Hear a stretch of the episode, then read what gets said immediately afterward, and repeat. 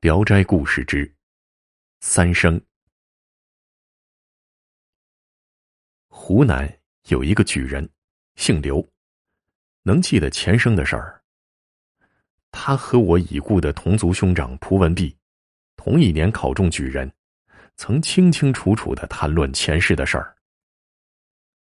他自称自己第一世是个乡绅，品行多有不检点，活到六十二岁就死了。他初次见到阎王，阎王以乡里长者的厚礼对待他，给他赐座，请他品茶。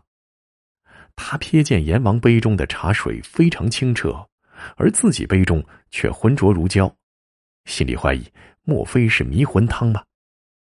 他趁阎王不注意，就将杯中茶水悄悄的倒在桌子下面，假装喝完了。过了一会儿，阎王查出他前生的罪恶。一怒之下，命令群鬼将他揪下去，罚他坐马。立即就有恶鬼将他捆绑起来拉走了。他被拉着到了一个大院跟前，只见门槛很高，无法跨越。他正踟蹰的时候，恶鬼用鞭子猛抽了他一下，他疼得栽倒在地。当他抬头再看时，发现自己已在马圈里。只听有人叫道：“嘿，黑马生了个小驹。”是匹公马，他心里明镜的，但是嘴里却说不出话来，觉得肚子很饿，迫不得已就靠近母马来吃奶。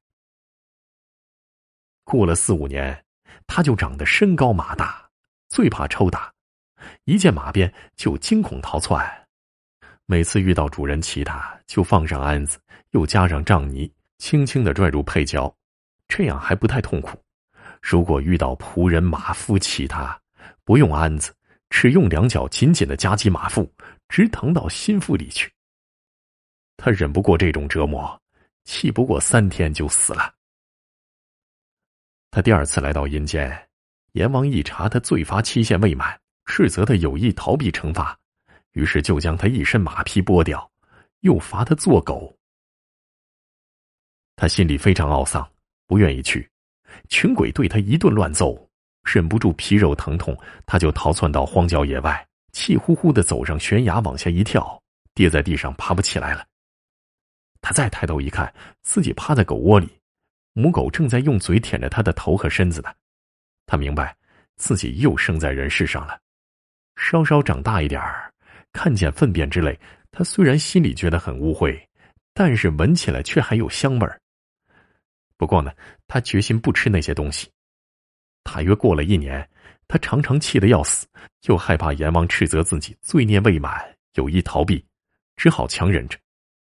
无奈主人养着他，又不肯杀他，于是他故意咬掉主人腿上的一块肉。主人怒不可遏，一顿乱棒将他打死了。他第三次来到阴间，阎王再次审讯他。憎恨他是疯狗，于是又鞭打了数百下，将他罚为蛇。他被关在一间阴暗的房子，见不上太阳，苦闷极了，就沿着墙壁往上爬，从屋子的一个孔穴钻了出去。这时候，他发现自己伏在深草丛中，居然真的成为一条蛇了。他发誓不残害生灵，饥饿的时候只吞食树上的果子。过了一年，他常常思索着。自杀不行，害人而死也不行，想找一个好死的上策却没有。有一天呢，他正躺在荒草丛里，只听见一阵车轮声传来。他急忙爬出去，挡在路当中，车轮飞驰而过，他被压断成两截了。阎王纳闷了，他怎么这么快又回来了？他赶快伏在地上身边。阎王见他这一次是无罪而死，就原谅了他。准许他罪期已满，再回阳世做人。这就是刘举人。刘举人生下来第一天就会说话，读书能过目不忘。辛酉年考中举人，他常常奉劝人：骑马一定要放上鞍子，千万不要用腿夹击马腹，这可比用鞭子抽打更厉害啊！